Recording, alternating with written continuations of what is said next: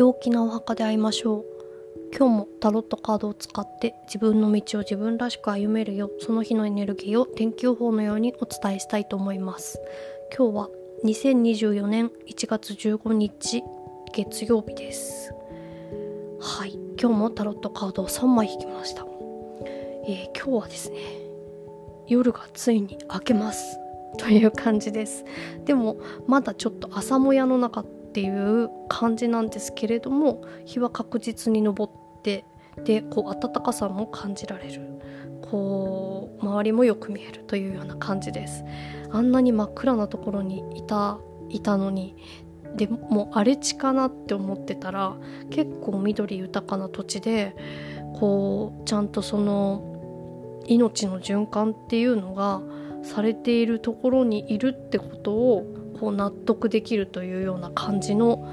えー、一日じゃないかなと思います。はいでは、えー、今日がどんな雰囲気の日なのかどんなエネルギーが流れているかということでキーカードが3番女帝です。もう本当に豊かさのえー、シンボルというような感じでもう前向きで生産性もあってというような感じですがこう試行錯誤こう、うん、いろいろ変化していくっていう中での豊かさという感じです。でこれはもう自立へ向かっていく、えー、っと個人としての実力をこうつけてさらに高く持っていくみたいな感じのうん、試行錯誤であったり変化であったりからの豊かさというような感じですちょっと誘惑が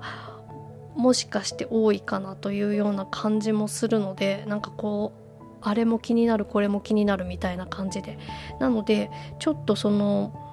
うーんちょっと一つに定める一つ、うん、そうですね。何かこれというふうに定めた方がいいような感じはします。はい、ではポジティブであるための行動のカードがコインの3ということで、えーと、着実さ地道さを心がける。この着実さ地道さこのコツコツをこうちゃんとやることによって、えーと、スムーズに回り始めるというような感じなので昨日もあのコツコツやるだったんですけど引き続き今日もコツコツやってください。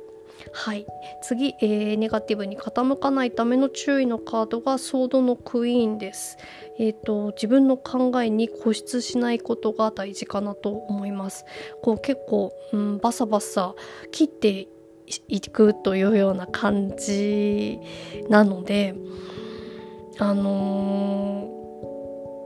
ー、うん、その他の人の考えをもうバサッと切るみたいな感じだけどちょっと、まあ、耳を傾けてみる。うん自分の考え